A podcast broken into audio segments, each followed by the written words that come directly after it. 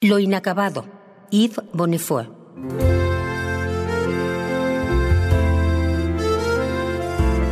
Cuando él tuvo 20 años, alzó la mirada, vio el cielo, vio nuevamente la tierra con suma atención.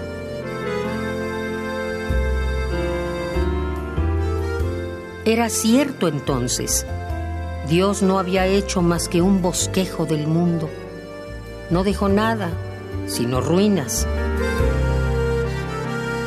Ruinas este roble, aun siendo tan bello. Ruinas el agua que viene a romper suavemente en la orilla. Ruinas el sol mismo. Ruinas todos estos signos de la belleza, como bien lo prueban las nubes aún más bellas.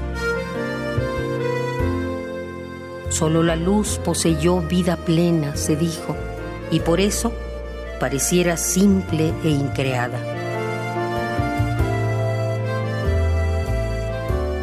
Y por eso pareciera simple e increada. Desde entonces, los bosquejos son los únicos que le gustan de la obra de los pintores.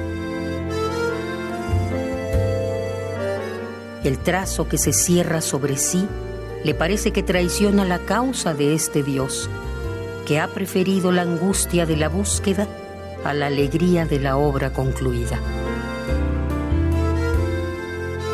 Era cierto entonces, Dios no había hecho más que un bosquejo del mundo.